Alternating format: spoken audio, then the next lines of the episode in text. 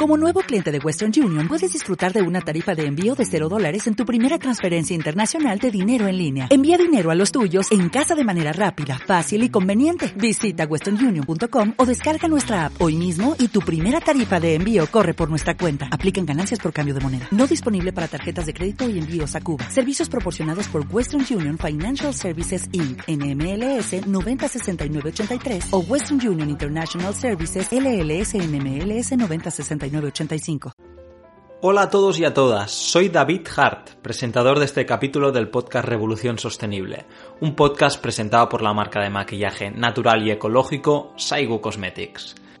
Los productos de Saigu son el resultado de más de un año de investigación hasta encontrar los mejores ingredientes naturales, el máximo de ellos de cultivo ecológico y de productores de proximidad. Los productos cosméticos tienen una enorme huella ecológica, y eso es precisamente lo que ha intentado evitar Saigu, apostando por la proximidad y sostenibilidad en todas las fases del proceso de producción.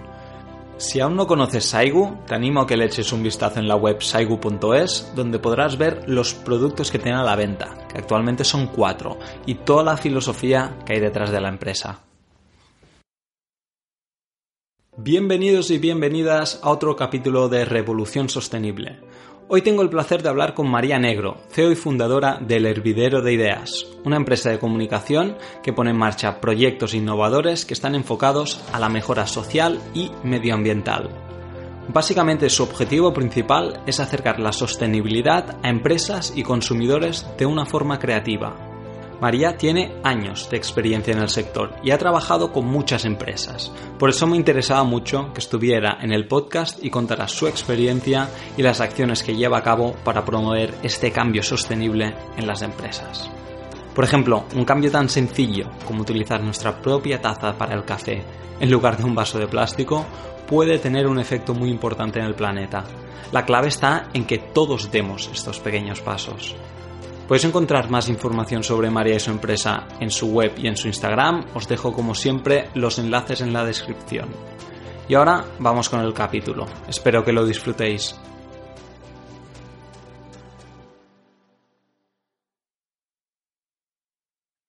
Hola María, bienvenida al podcast Revolución Sostenible.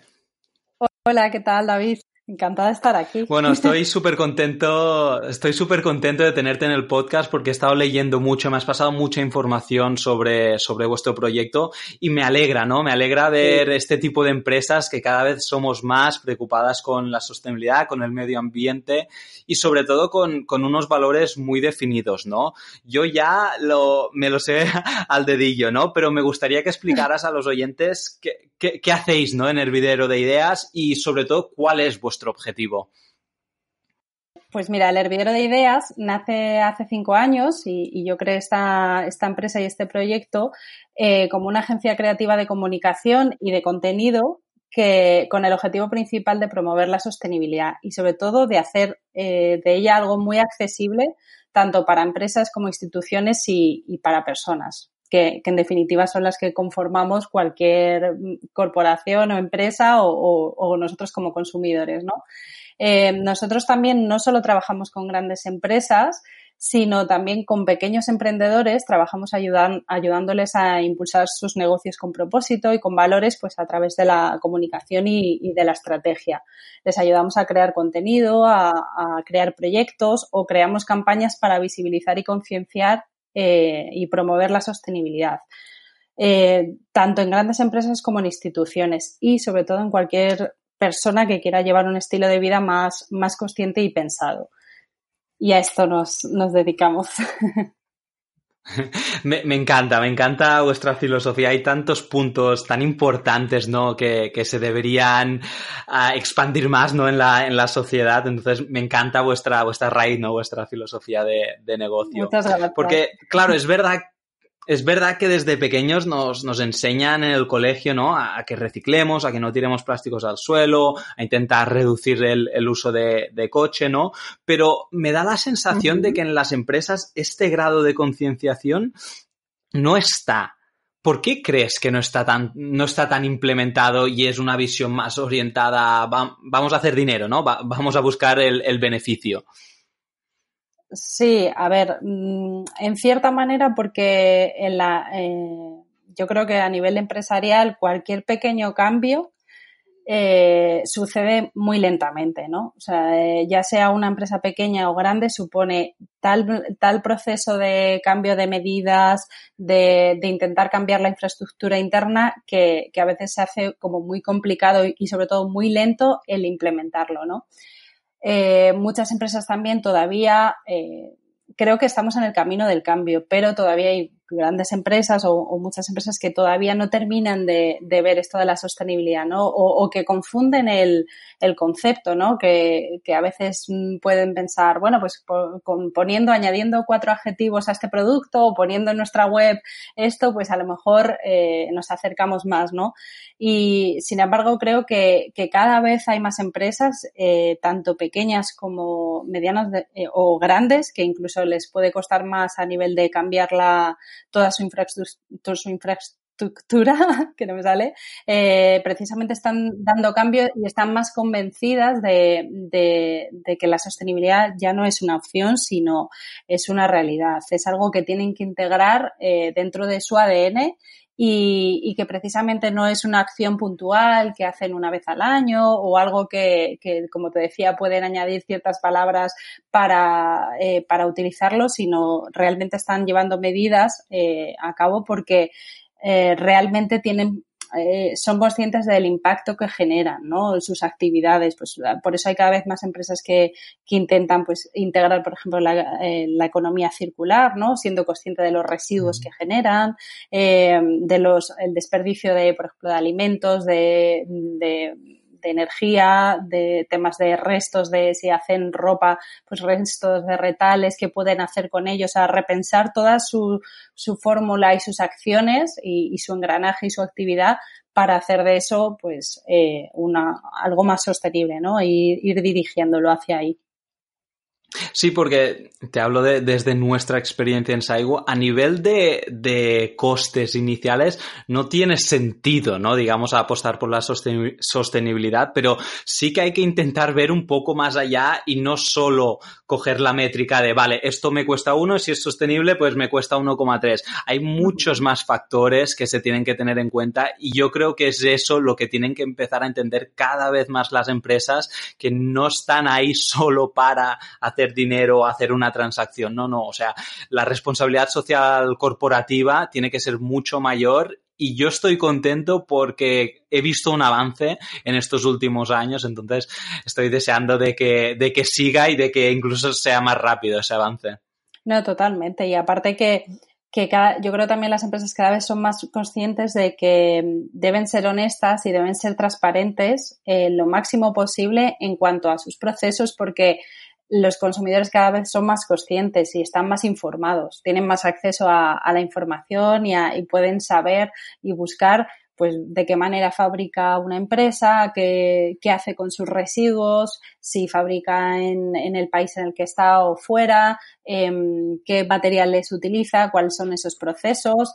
Y en base a eso hace y, decide si comprar o no. Por, eso de, eh, que es importante plantearse que, cada compra es un voto, ¿no? Pues para construir un tipo de sociedad pues, más justa, más igualitaria o eh, una menos justa, ¿no? Que la que a lo mejor una empresa pueda explotar a personas o tener unas condiciones de, trabajo pues menos, menos éticas. Entonces, eh, esto es algo que cada vez más empresas también eh, entienden y actúan en consecuencia, precisamente para, para eh, ir mejorando en sus procesos, en sus, eh, buscando materias primas más más sostenibles, buscando procesos y siendo más eficientes pues en sus espacios de trabajo, en su fabricación y, bueno, teniendo en cuenta que, las empresas y la responsabilidad social corporativa ya es parte de ese ADN de empresa, ¿no? Y, cada vez hay mm. más rankings que premian este tipo de, de empresas, ¿no? El ranking de B Corp o las empresas triple balance, por ejemplo, que, ya no solo tienen en cuenta el,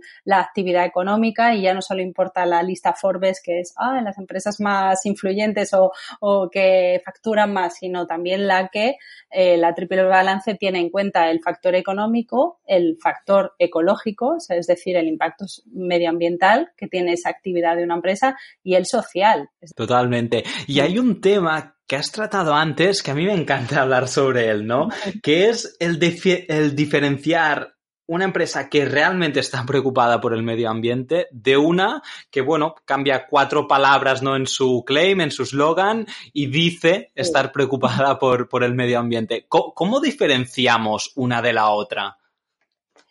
Sí, pues em, yo creo que en definitiva es un poco tener en cuenta, o sea, hablando con, con, las personas que están detrás de las empresas es la, la mejor manera o, yo, por ejemplo, cuando a mí una empresa me contacta eh, y sobre todo cuando es una empresa más grande, una multinacional o una empresa más mediana que quiere pues llevar a cabo alguna acción en sostenibilidad, que está preocupada y quiere pues traducir ese interés en sostenibilidad de, de alguna manera, pues bueno, ya simplemente hablando con las personas que están ahí detrás te das cuenta si, si al final esa, ese interés es, está más dirigido hacia una cosa eh, relacionada con la imagen, con quiero transmitir y acercarme a estos mensajes eh, de una manera superficial o quiero empezar a, integrar la sostenibilidad dentro de, mi, de, mi, empresa o de mi organización poquito a poco, aunque sea a través de pequeños, pequeñas acciones o pequeños gestos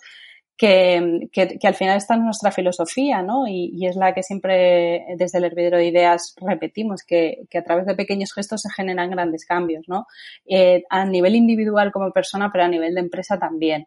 Y, lo que te decía antes o te comentaba antes es precisamente por eso, porque si tienes una empresa de 300 empleados con muchas oficinas o filiales, em, con unos procesos estandarizados de fabricación, etcétera, los cambios son más lentos. Pero si tú realmente quieres hacer unos cambios e integrar la sostenibilidad dentro de tu ADN a largo plazo, realmente ves que, que, esos pasos sí que quieren, quieren realizarse y materializarse, ¿no? Y no quieres, eh, no te están buscando para, para soluciones así inmediatas y, y low cost, por decirlo así, ¿no? Decir, yo quiero poner en una web tal palabra o decir que hago esto o, o asociar mi producto a, a, adjetivos como natural y, y, sostenible cuando a lo mejor no, no es cierto y, y al revés, estoy confundiendo al consumidor y eso es un error a nivel estratégico y a nivel empresarial porque precisamente si, intentas hacer eso,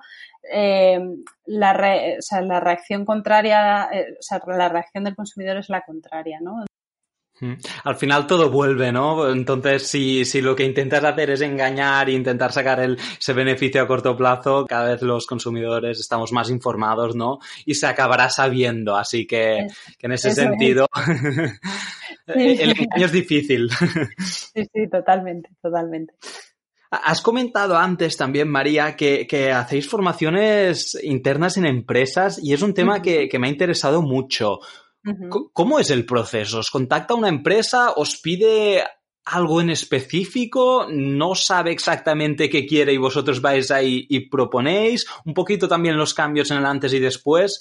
Explícanos, ¿no? Este, este proceso de trabajar con, con empresas y, el cambio que, que intentáis hacer normalmente no, casi siempre nos contactan directamente, eh, se ponen en contacto con nosotros y, al final, pues bueno, lo que nos vienen a decir es que tienen esa, ese interés en, en hacer algo en, relación a sostenibilidad quieren dar una formación muchas veces para sus empleados en, relacionado con algún tema de, estilo de vida sostenible, de cómo poder reducir sus residuos tanto en, en su día a día como en en el espacio de trabajo eh, necesitan muchas veces ideas, eh, planes de acción con medidas que, que, hagan sus entornos de trabajo pues más, más sostenibles, más eficientes, que les permitan pues que, que todo ese interés en, o ese objetivo que, que, tienen en sostenibilidad se traduzca en medidas reales, que en un compromiso real.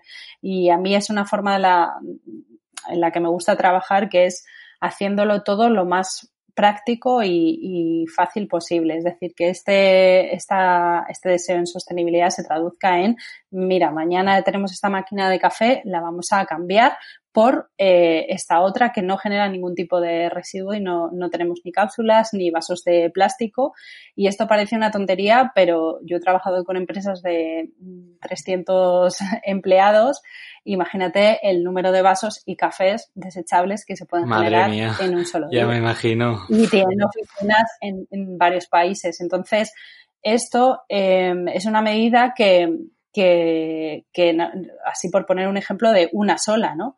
Pero imagínate la cantidad y, el gran cambio que puede generar a la larga, ¿no? Igual que las botellas de plástico, igual que eh, el tema, pues, por ejemplo, del desperdicio de, alimentos que puedan generar en la cafetería o, eh, en, el, comedor, el tema de la luz, del ahorro de costes, de agua, de recursos.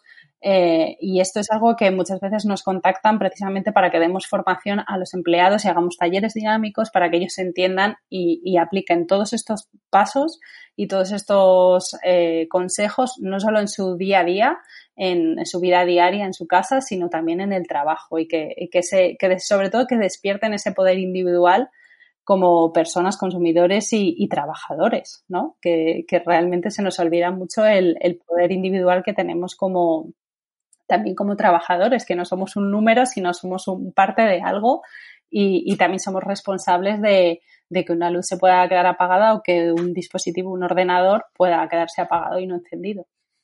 Entiendo que normalmente estas empresas ya tienen al menos un mínimo grado de, concienciación, ¿no? Pero si tuvieras que convencer a un director de una empresa que no le importa absolutamente nada el impacto medioambiental de su empresa, ¿Qué, le dirías? O sea, ¿cómo, ¿cómo le transmitirías la importancia de empezar a tomar medidas en su empresa para cambiar, evolucionar y, empezar a implementar esa responsabilidad social corporativa de la que hablábamos antes?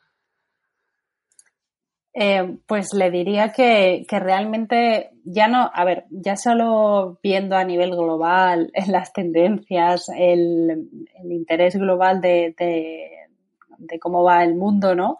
Ves que ya la sostenibilidad no es algo, es que ya es algo indiscutible. realmente por eso ahora hay tantas mm. iniciativas, tantos movimientos, eh, ya hay empresas en las que hay una persona dedicada al campo de la, de la, sostenibilidad. O sea, hay un responsable. He visto en cuestión de dos años que una que ha nacido un montón de puestos de trabajo de personas precisamente dedicadas a director de sostenibilidad o director de responsabilidad social corporativa o un departamento completo, cuando antes a lo mejor ese tema lo llevaba pues una persona de recursos humanos o una persona del departamento de comunicación. Entonces esto ya indica que, es una prioridad y que esa tendencia global en, en otros campos afecta y, y, llega a las empresas, ¿no?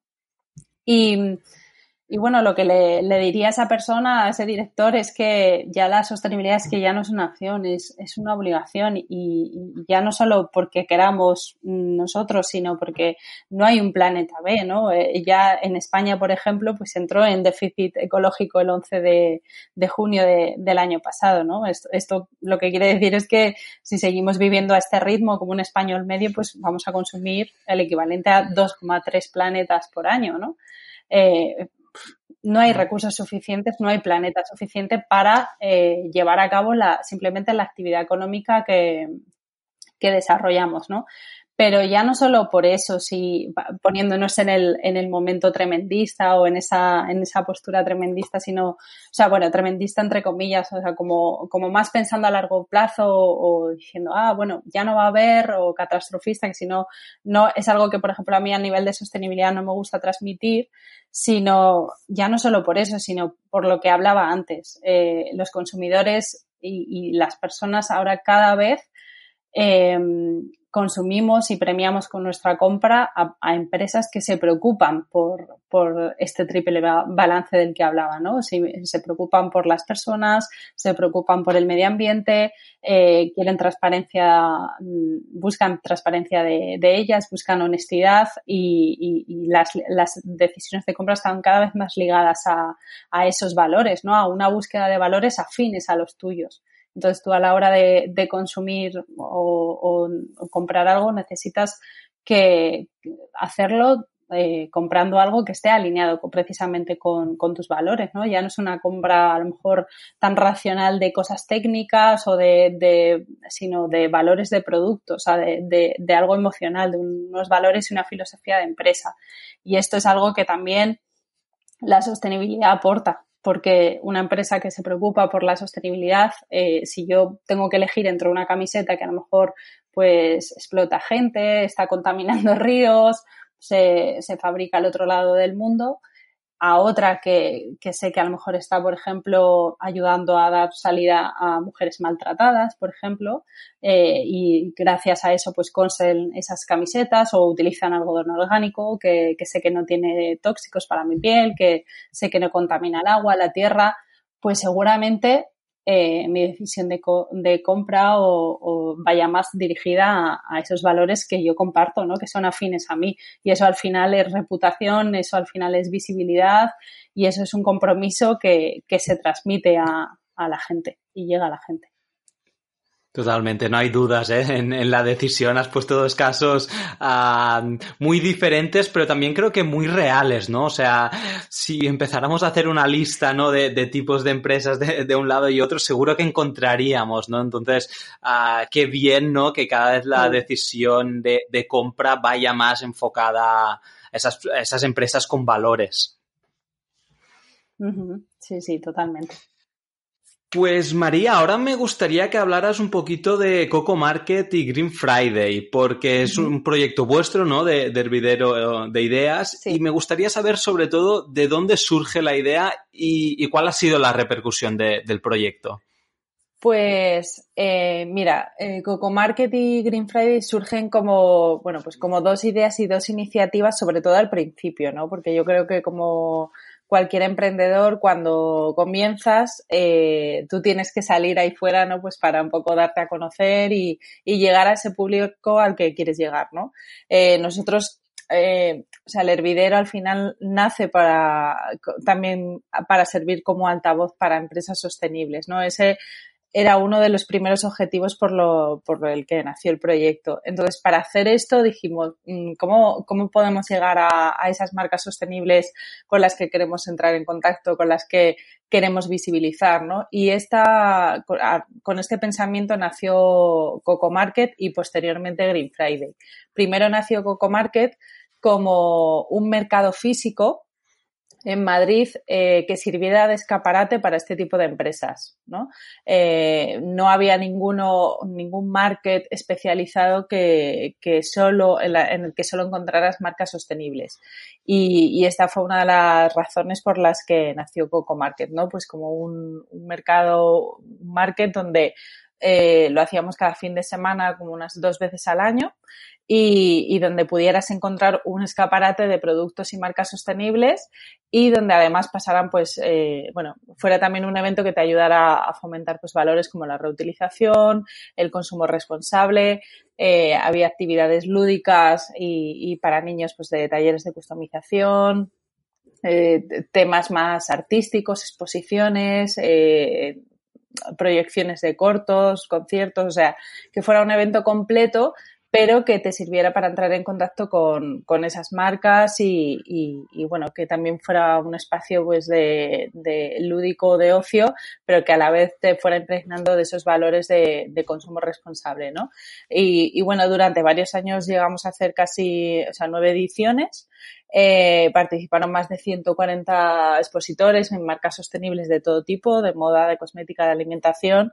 Y, y bueno, pues la, la, iniciativa tuvo más de 120 repercusiones, o sea, menciones en, en prensa, ¿no? De, de, repercusión. Y además, bueno, pues eh, en esta iniciativa se fueron uniendo pues varias marcas y colaboradores que, que se sentían en consonancia con, con la iniciativa, ¿no? Pues como Acciona, Ecoembes, el packaging, o sea, que, que, bueno, que dentro de esta, de estos espacios de actividades también iban, iban aportando pues su, su, su creatividad pues para poder eh, ampliar ese altavoz, ¿no? Y realmente Green Friday pues surge un poco de la misma manera. Empecé a hacer ya un, un evento físico y, esto sobre todo para los que organizamos eventos, pues con el desgaste que supone, dijimos eh, que creo que podemos, o sea, podemos, podemos llegar a más gente a través de una iniciativa digital y esta fue la razón por la que nació Green Friday, ¿no? Con motivo del Black Friday fue qué podemos hacer para eh, dar la vuelta a este día y que de repente en un día de consumismo como ese eh, se pueda dar la vuelta a, a, a, un día así y se empieza a visibilizar a, otro tipo de marcas que, que en eso, en, días como esos quedan totalmente invisibilizadas, ¿no? Empiezan a salir noticias de, de cuánto vende Amazon, de las colas en MediaMar y ahí parece que, que si no ofreces un descuento del 90%, estás totalmente fuera de, de un día como ese, ¿no? 100%, sí, sí. Sí, sí, es que realmente ese es el sentimiento y de hecho muchas marcas se sienten como un poco eh, con sentimientos encontrados, ¿no? No saben cómo hacer porque dicen, mira, yo no, no puedo ofrecer esos descuentos, a lo mejor ni siquiera quiero, pero eh, a la vez es una buena oportunidad como Navidad, ¿no? En el que a lo mejor sí que puedo llegar a, a gente, ¿no? María, ya entrando en la parte final de, del podcast, hay otra cosa que en el momento de pasarme toda la información de, del hervidero de, de, ideas que me ha llamado mucho la atención y, es, y son las conferencias que dais en, en colegios, ¿no? Porque entiendo que es totalmente diferente que, que darlo en, en una empresa. ¿Qué les transmites a, a un alumno, ¿no? En la, en la presentación con, qué quieres que salgan ¿no? los alumnos de, esa pequeña conferencia que dais, que entiendo que no, mm. no se puede ir haciendo un seguimiento, pero sí que igual a remover un poquito algunas conciencias. Eh, bueno, pues yo siempre voy con el mismo objetivo cuando ya, ya sea una formación dirigida a una empresa en la que asisten adultos o incluso jóvenes, porque en institutos también lo hemos hecho y he dado formaciones en, institutos, en, colegios. Eh, siempre mi objetivo principal es que la gente salga motivada a actuar. O sea, que, que de, en esa hora o en esas dos horas o el tiempo que dure se lleven algo que mañana puedan poner en, marcha, que puedan llevarse algo muy práctico que puedan llevar a cabo en su día a día. Y, y en cuanto a los niños, bueno, es alucinante ver la capacidad que tienen de resolver problemas y si tú a un niño le llevas a una playa y le pones a recoger plástico, entiende en un momento el problema que esos animales se comen ese plástico, que se, al final nosotros, eh, ese plástico llega a nosotros a través del agua o a través de ese pescado, si comes carne, eh, los niños entienden y empiezan a pensar soluciones. O sea, a la hora de hacer, eh, cuando haces una dinámica de grupo, por ejemplo, con los niños, es alucinante la, la pasión que le ponen para resolver y, solucionar todos esos problemas. Y en cuanto a los niños, tiene que ser algo muy práctico para que ellos entiendan rápidamente cuáles son los problemas medioambientales y que ellos empiecen a involucrarse en las, en las soluciones y de verdad te sorprende la capacidad creativa que tienen para, para proponer soluciones. O sea, si tú le estás diciendo cómo podemos ahorrar agua, de repente ellos mm, inventan un filtro para el agua para que, te avise si se queda un grifo abierto, si, o sea, esto si empiezas a hacer prototipos o, cosas más prácticas con ellos, realmente eh, es alucinante ver su capacidad de, involucrarse y de creatividad. Mm. Y en cuanto a los jóvenes también, porque eh, en cuanto a adolescentes es, es a veces un, público que también se olvida un poco, que está ahí, ahí como un poco en, un impasse o entre medias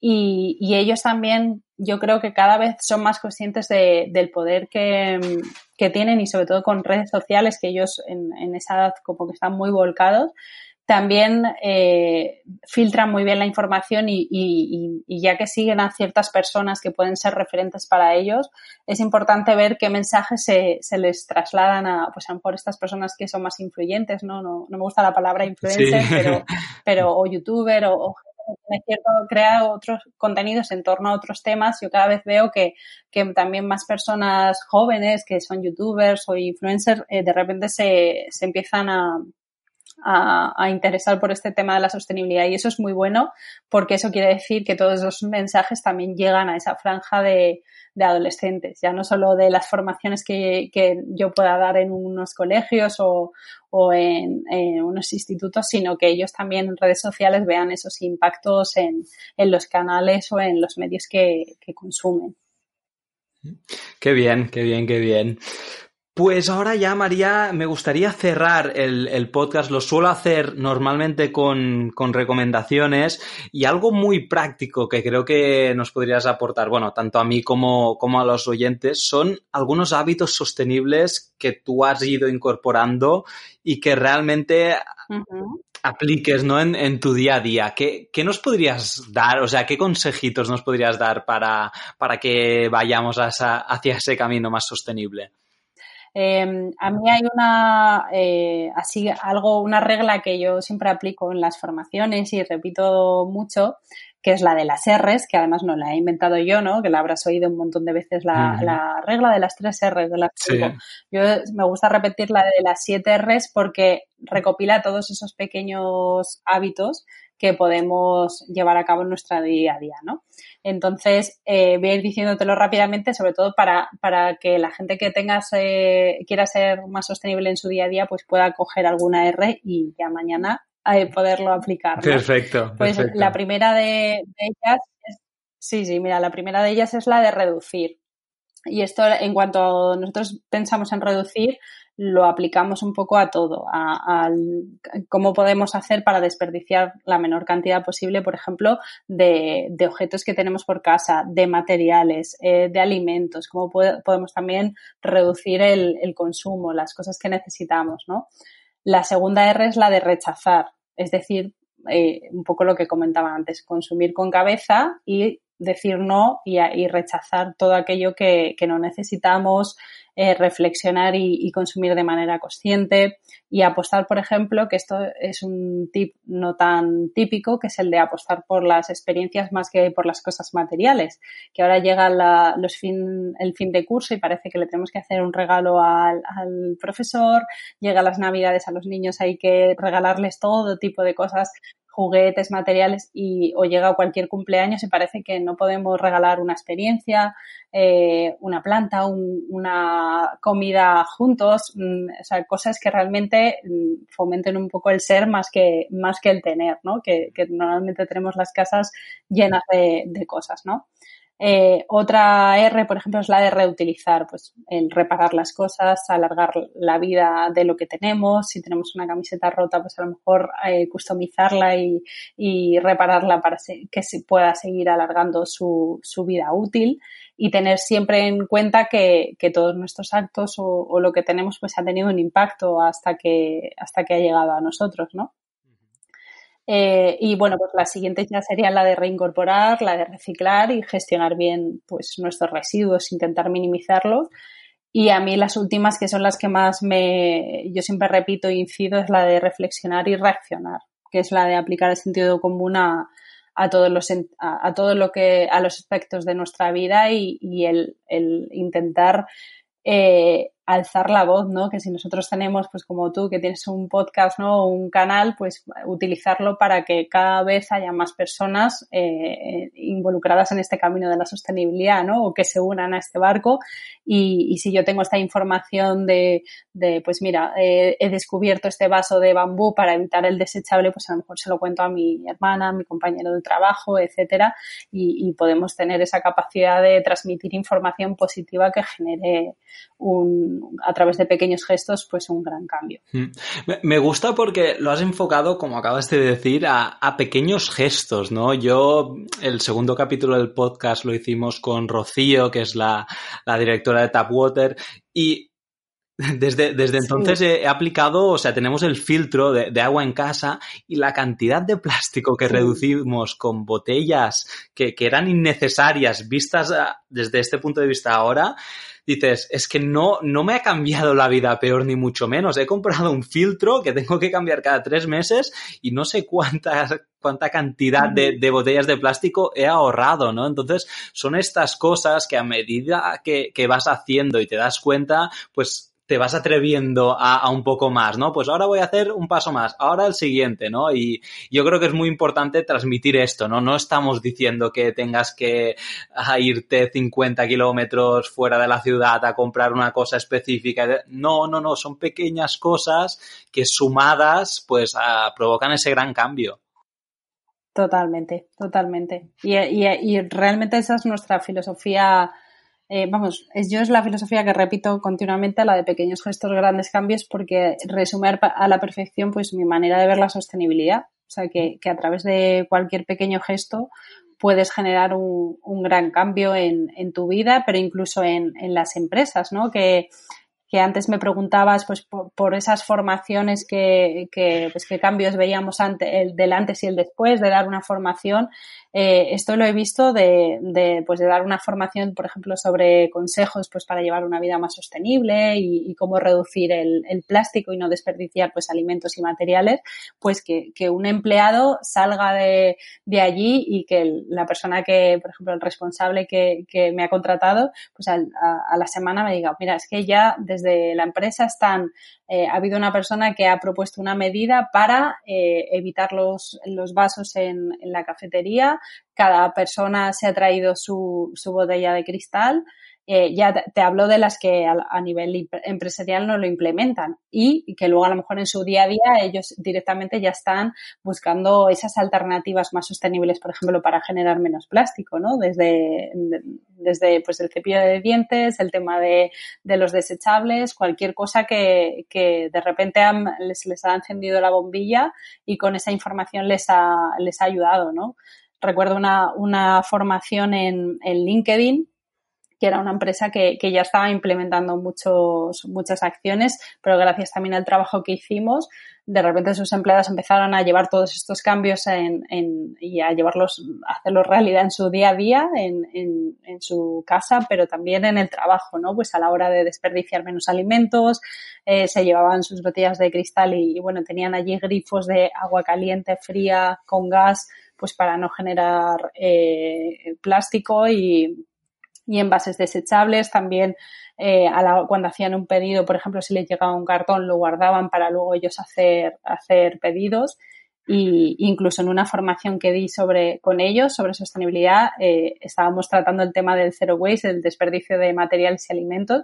Y, y un, me, me, gustó mucho que, que en la propia empresa el, el desayuno que tomamos para, para la formación aparte de que no había eh, nada plástico, es, todos los alimentos que tomamos eh, se recuperaron con una aplicación de estas de, para evitar ah, el desperdicio sí, de sí, alimentos. Sí. Mm, qué bien. Y entonces estábamos evitando que se tirara la comida. Entonces, eso hace ver uh, lo que me preguntabas antes de cuando ves que hay una, una, empresa con un compromiso real, ¿no? Que ves que eso que quiere hacer a través de una formación o esas pequeñas acciones que, que yo he ido trabajando con ellos a nivel de, de un plan de acción de medidas sobre sostenibilidad, ves que lo traducen por las medidas que ellos mismos van dando, que no, no todas las son las que yo les pueda proponer, sino que ellos mismos han decidido de, oye, ¿para qué vamos a, a comprar un alimento en un supermercado para el desayuno de, de, de ese sí, día? Sí, sí. Sino que dicen, oye, si estamos intentando evitar el,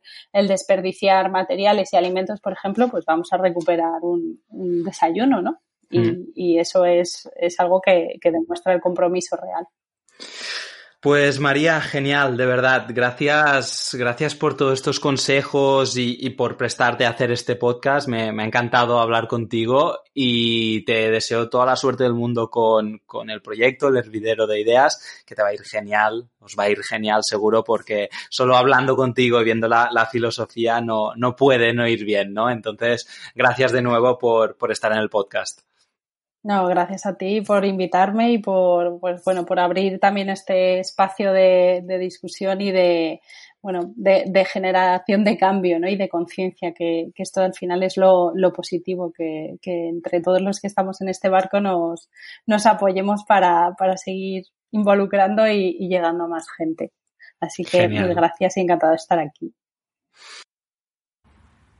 Muchas gracias por escuchar el podcast de hoy. Espero que te haya gustado. No olvides suscribirte y para nosotros significaría mucho si pudieras dejar una valoración. Un abrazo de todo el equipo de Saigu Cosmetics.